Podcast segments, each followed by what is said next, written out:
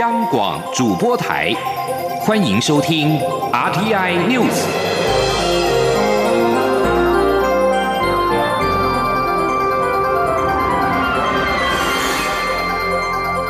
听众朋友您好，欢迎收听这节央广主播台提供给您的 RTN News，我是张顺祥。中华航空公司位在桃园机场旁的诺富特饭店，成为华航机师以及饭店员工感染 COVID-19 的大破口。对此，交通部长王国才今天到立法院交通委员会时受访表示，会努力的将破口补起来。针对机组员居家检疫时程是否延长？王国才也在答询时表示，期盼寻求航空货运经济跟防疫之间的平衡点。央广记者吴丽君的采访报道。针对华航诺富特饭店成为台湾首起饭店群聚风暴中心，交通部长王国才五号受访时表示，防疫旅馆严格规范，需分流分层，且电梯不能在同一处。既然现在出现破口，会努力将破口补起来。他说：“我了解是说，他的二馆是先申请防疫旅馆，那一馆是由国内自己的技师或空务员来。”住，我想，既然现在在整个诺富特饭店里面已经有这样一个破口的话，我们跟台湾市政府一起来努力，赶快把这个破口给它补起来。不过，针对机组员居家检疫的时程是否要延长的问题，王国才则在答询立委洪孟凯时表示，由中央流行疫情指挥中心指示，只期盼能寻求航空货运经济与防疫之间的平。横点，他说：全世界对航空公司的机组人员都有例外管理，主要是说，如果派飞有困难，整个就没办法往外飞。那因为国内现在我们的整个经济也都靠这种飞机，尤其价值比较高的部分所以今天两家大的航空公司，它也在做一些盘整。我想这一部分是不是还是在所谓的飞的这种经济跟我们的防疫里面求得一个平衡点？民航局长林国显也在答询时强。调非安第一，防疫也要到位。他说：“民航局态度，第一个要保障飞航安全，就是机组员要有足够的休息跟健康的身心状态。那第二个呢，配合防疫的作为。那非安第一，防疫作为要做到位，否则也没有办法顺利的飞出去。”王国才也说明，诺富特是观光旅馆，因此是由观光局管，但机组员是由民航局管。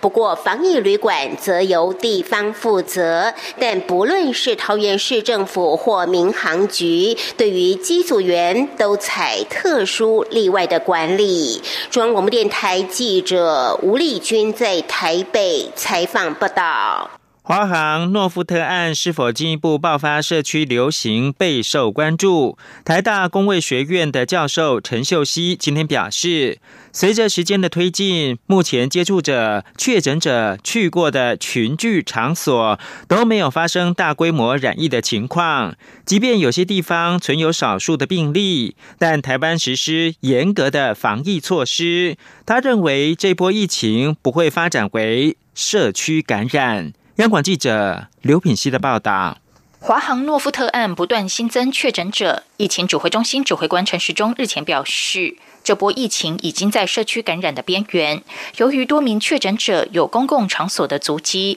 外界相当担忧是否会在社区间造成大流行。台大工卫学院教授陈秀熙五号上午透过线上直播表示。酿成这波疫情的英国变种病毒株传播力强，加护传播率由去年的百分之四十三提升到今年布桃事件的百分之五十八，这次更进一步提高为百分之六十，增加一点四倍，可能就是受到英国变种病毒株的影响。加上台湾疫苗施打率不佳，所以这次发生群聚感染。但由于台湾维持非常好的 NPI 措施，他认为不太可能爆发社区流行。当我们随着时间一直往前推，曾经接触者过去以及当事人感染者曾经过去的情境场所没有发生在大规模的情境感染，对于社区流行感染的可能性当然就会降低。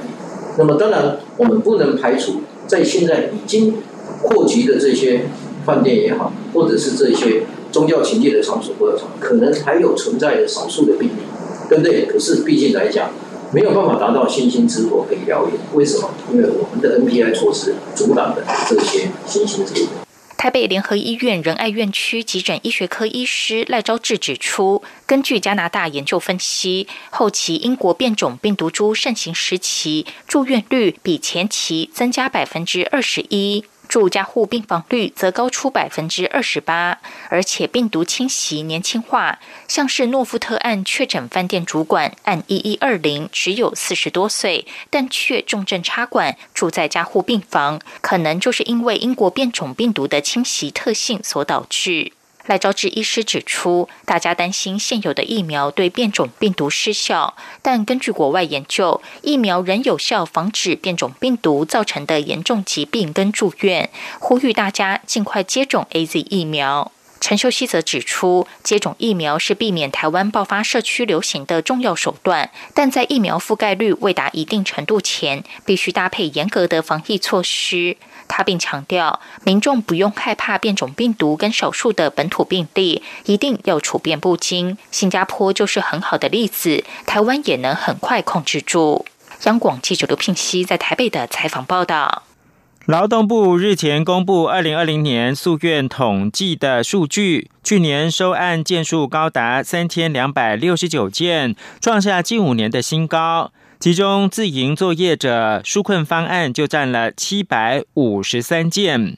劳动部分析，去年 COVID-19 疫情，劳动部针对无雇主的自营作业者补贴新台币三万元的薪资，但部分申请人条件不符，被打回票，才提出诉愿。请听记者杨文军的采访报道。为防止公权力损害人民权益，并纠正不当或违法的行政处分，针对劳工行政事务方面，劳动部设有诉愿审议委员会。根据劳动部统计，去年诉愿业务收办案件数高达三千两百六十九件，创下近五年的新高。劳动部分析，主要原因是政府去年有针对无雇主的自营作业者提出三万元薪资补贴方案，有部分申请人条件不符合而提起诉。院光这类案件就占了七百五十三件。除了劳工生活补贴纾困案外，以劳基法、劳工保险条例及就业服务法的诉愿案件最多，包含加班费、休息日的工资计算，以及出缺勤记录缺失、劳保给付争议、非法聘雇移工案件等。劳动部法务司副司长郭培荣指出，最后获得救济、撤销处罚的约占一成左右。他说：“经由诉愿决定撤销，还有原处分机关自行撤销的案件呢，有两百。”六十五件，赞成全年度做成决定案件数两千六百二十一件，大约是一成左右，百分之十左右了，可以或因为诉愿制度获得救济。不过，诉愿人不服诉愿的决定，提起行政诉讼的部分，去年度到法院裁判的总共有一百六十四件，其中判决驳回的有一百三十三件。郭培荣表示，这显示多数案件法院赞同劳动部诉愿决定的结果。中央广播电台记者杨文君台北采访报道。教育部在日前公告一百一十一学年度大学考试以及招生日程规划草案，将往年七月初举办的职考转型为分科测验，并且延后到七月的下旬举行，引发家长以及高中端跟大学端都反映相关的时程太晚，放榜日与大学的开学日太接近。在部长潘文忠今天表示，目前就是讨论的阶段，大学的招联会会在这个学期结束的时候，将相关的意见会诊，再报教育部定案。潘文中说，由于多年来高三学习的现场混乱，所以希望透过考招新制，兼顾高中学习的完整性，以及大学跟高中在整个作业提成上的连结，并让学生在选择各项升学进路的时候，都能够有最充分的准备。现在借由长时间，而且是多方面的讨论跟沟通，就是期盼未来定案之后，能够更符合各方的期待。台湾健康空气行动联盟今天举行记者会，呼吁外界重视干旱情况之下农业无水可用和高铁行车安全。联盟的理事长叶光鹏表示。极端气候之下，中南部雨量减少，但使用地下水导致彰化云林地层下陷。政府抢救高铁的安全，就是抢救台湾。请听记者王维婷的报道。水情持续严峻，台湾健康空气行动联盟理事长叶光鹏五号举行记者会，他表示，在极端气候下，北部和中南部的雨量差距日益扩大，北部雨量增加，中南部减少，不是干旱缺水，就是遭逢强降雨。叶光鹏指出，彰化云林地层下陷严重，又有高铁经过，在台湾因缺水而使用地下水的情况下，云林高铁站的安全尤其岌岌可危。叶光鹏说。所以有一天若阵万一若出代志，莫讲拢搬落也是安怎买啦？我想迄绝对比太阳更较强。所以咱这个缺水，这气候紧急，咱要它减少，咱要让咱台湾变成任性的城市。高铁致命的下线，咱一点现在要开始欢乐，爱认真好去思考。所以，咱有要甲森林变作全面的海绵城市咯。全台湾有要来支持森林脱胎换骨哦？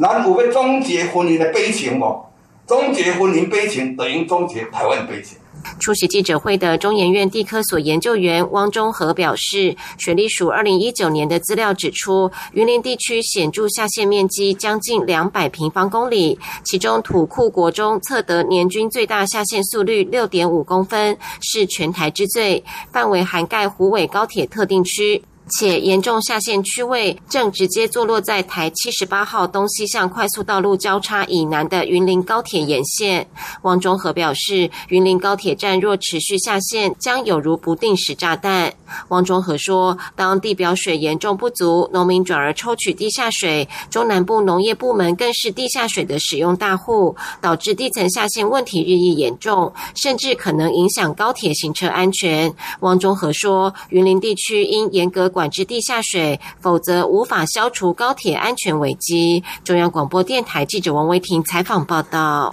国际新闻：美国有部分声音呼吁美国政府明确表达在中国侵犯之下捍卫台湾的意愿，但美国印度太平洋地区事务的协调官康贝尔四号表态反对。他说这样做会非常不利。康贝尔出席《金融时报》举办的研讨会。对于有些美国学者呼吁美国政府给台湾一个更明确的安全保证，会上有人提出这个问题。康贝尔认为战略清晰会有一些非常不利的后果。康贝尔指出，美中之间因为台湾而起的任何冲突都不可能只限一角落，没人能够预料会是什么情况。他还表示，有人担心中国自认在打压香港民主之后不受惩罚，在处理台湾议题的时候，也可能从中得出错误的结论。康贝尔认为，维持和平稳定最好的方法，就是结合外交跟美国国防改革，向中国传达一个综合的讯息。他指出，考量到美国跟中国军力部署距离很远，真正的短期跟中期的风险是来自意外和不慎。他说，建立华府跟北京之间的互信，确保危机之际能够互相沟通，这非常重要。美国前总统川普四号在他的网站上开辟了一个空间，让他发表可以被分享到推特以及脸书的讯息。目前，川普还是被禁止使用推特跟脸书等平台。在这个行动的隔一天，脸书的监督委员会将做出决定，是否维持川普使用脸书的封杀令。在川普支持者元月六号闯入到国会山庄致死事件之后，川普遭到一连串社群媒体媒体平台的封杀。川普的资深顾问米勒在推特上表示，这些贴文不是川普计划要建立的社群媒体平台。以上新闻由张顺祥编播。大家好，我是黄一成医师。COVID-19 疫情影响全球，各国核准使用的疫苗都经过大规模的临床试验。确保安全性与有效性。目前，全球多国开放接种 COVID-19 疫苗，可预防疫情发生，以降低感染风险。我国提供民众接种的疫苗符合国际标准，民众如符合接种条件，可在医师评估后安心接种。有政府，请安心。资讯由机关署提供。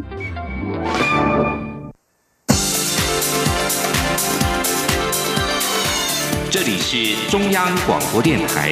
台湾之音，欢迎继续收听新闻。欢迎继续收听新闻，我是陈怡君。欧盟预计在二零二三年要开征碳关税。经济部长王美花今天在立法院经济委员会指出，碳税、碳费等议题是国际趋势，已经免不了。而就初步了解，欧盟是要针对高耗能产品开征碳关税，范围则包括了钢铁、水泥、石化、纺织等船产。但是我国这些产业的产品直接销往欧盟的比重并不高，大约。在百分之三到百分之五之间，后续会看欧盟六月份实际公布的方案，并且与产业界沟通如何应应。记者谢佳欣的报道。经济部长王美花五号赴立法院经济委员会做专案报告并备询，会中有立委关切全球兴起零碳排风潮，询问经济部对台湾推行碳税、碳费及碳交易的立场。王美花回应：依照国际趋势，这已是免不了的事情，重点是如何设计，而此事是交由环保署做同整规划。至于欧盟预计二零二三年开征碳关税，王美花指出，初步了解欧盟的方向是。针对高耗能产品课税，包括钢铁、水泥、石化、纺织等高耗能产业的产品，而不是针对加工品。不过，就目前来看，这些高耗能品项销往欧盟的比例只有百分之三到百分之五，比重并不高。王美花表示，目前欧盟仍在做内部整合，尤其是如何不违反世贸组织的不歧视原则。预计六月份才会公布方案，二零二三年实施。他说：“你等于是这个产品进到你欧盟，比如说要克一百块，那你。”同样的产品在国内也应该有另外的机制是有克一百块，那这样才不会有歧视的。所以他们内部也要去整合他们现有国内的这个碳税的这个部分呢，是不是跟这个未来的碳边境税有有一致性，不会被挑战违反 WTO。王美花也提到，国内厂商其实很早就已经意识到这样的国际趋势，提早展开准备。例如中钢的排碳情形、生产效率就比他国好。待欧盟方案公布之后。经济部也会与面临这项挑战的产业展开沟通，探讨应之道。中央广播电台记者谢嘉欣采访报道。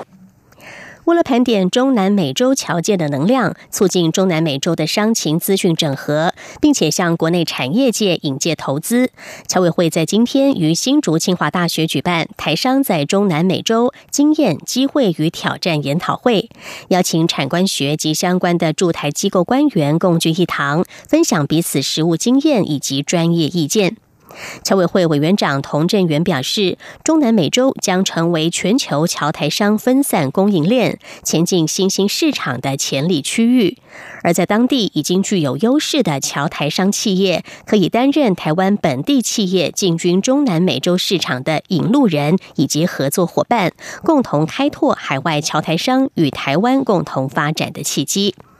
童振源也强调，侨委会将持续扮演杠杆支点，透过汇编手册、参访、直播、媒合与论坛活动深度交流，加上侨台商营运调查，致力于协助海外的侨台商了解台湾优势，创造商机。法务部在今天举办卸任新任检察长交接典礼。法务部长蔡清祥致辞时，期许检察长们要专心专责在检察业务上，不要再参加无谓的应酬，避免落人口实。对于职务评定连续两次未达良好，而且未改善的检察官，则要予以汰除。法务部也将会严以修法。记者欧阳梦平的报道。法务部今天举办卸任新任检察长交接典礼，共有六人新派，十四人异动，其中有“天下第一署”之称的北检检察长，由金门高分检检察长林邦良接任。日前在泰鲁格号事故中指挥调查，受到肯定的花检检察长于秀端，则调任张检检察长。法务部长蔡清祥担任监交，并在致辞时表示，自他上任近三年多来，每次派任或调任都是透过制度，秉持公平、公正、无私、透明的原则遴选，绝对没有所谓口袋名单。所以这几年的人事调动已经没有太大争议。他希望能够进一步行塑专业导向、品德第一、用心领导、创新思维的检察体系新文化。蔡清祥并特别强调对于品德的要求。他表示，司法人员一定要以最高标准要求自己。他期许检察长们要勇于负责，太除不适任的检察官。他说：“对于合乎列为对答良好的检察官们，要勇于负责，啊，合适的把它列进来，不要姑息。”甚至我们现在已经着手要来修法，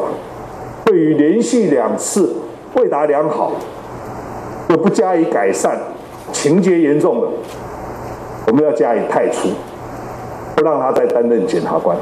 蔡清祥也期许检察长们要专心、专注、专责在检察业务上。不要再参加无谓的应酬、落人口实，要能随时协助检察官解决问题，并展现专业、重视沟通，化阻力为助力，更要贯彻检察一体，监督办案。他并指出，在最近几起社会瞩目的案件中，检察长便勇于负责，站上第一线，协调沟通，因此获得肯定。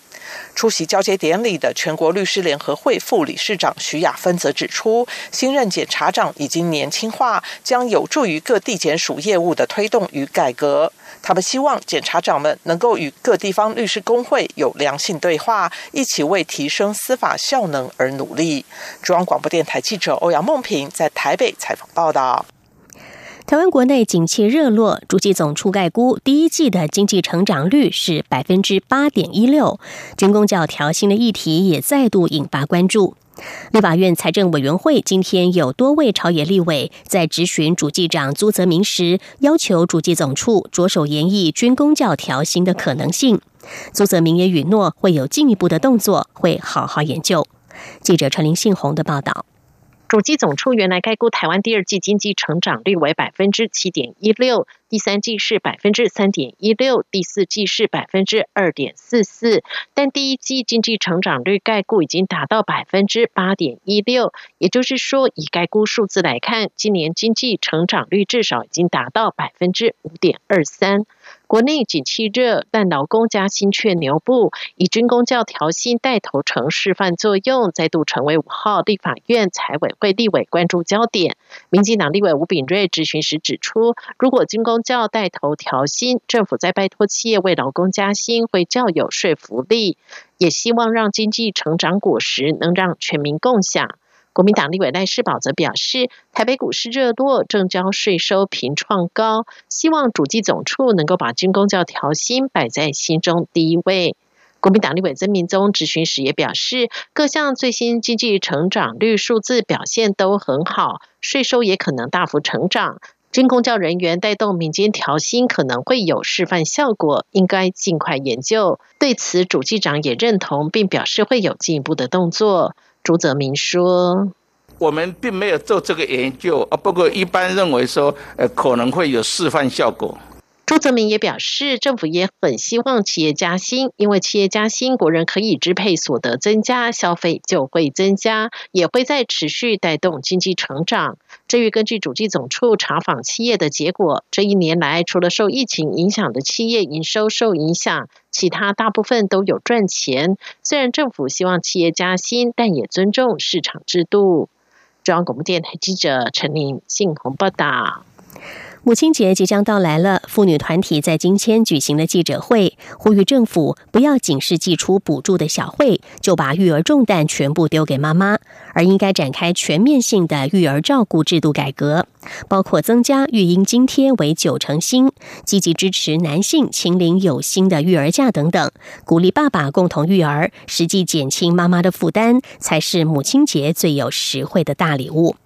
记者刘玉秋的报道。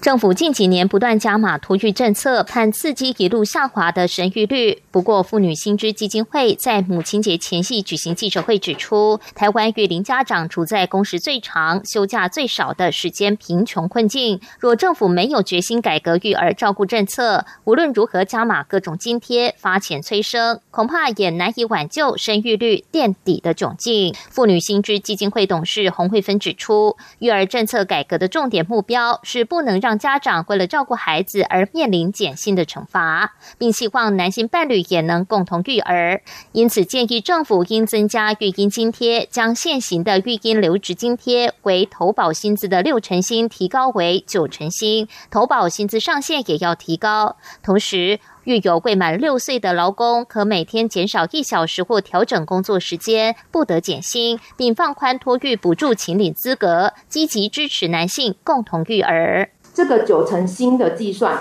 如果要设上限的话，应该要避免过度惩惩罚家长。这个实质性的新计算，我们希望不要用现在劳保的投保薪资最高上限四万五千八百块，而应该比照目前的呃职灾保险提高到七万两千八百元，那这样子才可以让男性。可以回家去照顾孩子，而为了让劳工回归家庭照顾需求，彭婉如基金会副执行长林绿红也建议，现行育婴津贴限制连续性六个月请领期间，应放宽以日为单位的弹性放假，才能应付各种病毒托育安排所出现的空窗。从六个月一次请的这种僵化的概念、块状的概念，要能够至少至少要能够到日。那这样你才能够让双亲之间能够协调自己的时间，在小孩有有状况的时候去处理。生育改革行动联盟常务理事徐淑慧则指出，为了积极支持男性使用育婴留停政策，政府应加码让请满六个月的育婴留停津贴的双亲，可再加码送双亲各三十天的有薪育儿假，实质鼓励双亲共同照顾。妇女薪资基金会共提出加码育儿津贴，鼓励男性使用育婴假、育婴津贴，请领放宽弹性请假，以及落实同志家长请假育儿权益。还有父母间不可转移有薪育婴假与六个月育婴假不可再延长的六要二不可的育婴假改革建议，呼吁政府应打造性别平等的友善职场，积极鼓励爸爸共同育儿，才是最实惠的母亲节大礼。中央广播电台记者刘秋采访报道。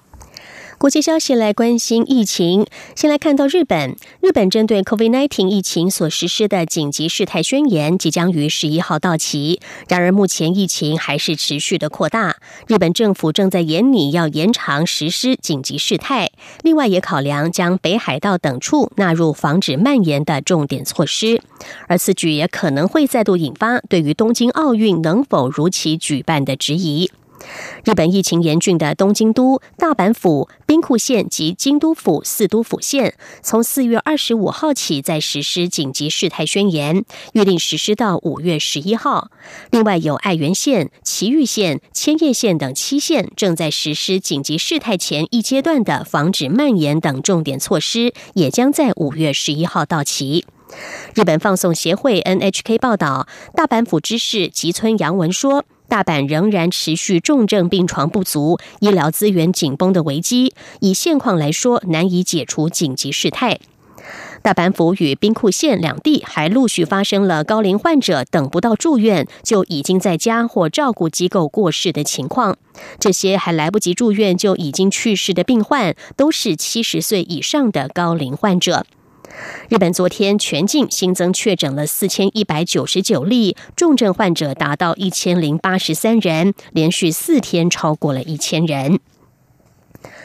根据《纽约时报》的报道，由于美国的疫苗接种速度趋缓，美国总统拜登四号宣布改变联邦策略，下令数以万计的药局提供不用提前预约的疫苗施打服务，同时增设临时性行动诊所。并且运送更多的疫苗到乡村诊所，力拼在七月四号之前，全美国要完全接种人数达到一点六亿人。卫生官员判定群体免疫可能较难以达成，但如果至少有七成的人口部分接种疫苗，全国就能够逐步的解封。截至三号为止，美国已经有超过一点零五亿人完整的接种疫苗，至少接种过一剂疫苗，也占全部成年人的至少百分之五十六。联邦官员表示，疫苗接种已经大幅降低各个年龄层的感染率、住院率以及死亡率。而在巴西，根据当地最新完成的调查，巴西开始试打疫苗之后，八十岁以上的老年人死亡比例已经下降了一半。以上 T N News 由陈怡君编辑播报，谢谢收听，这里是中央广播电台台湾之音。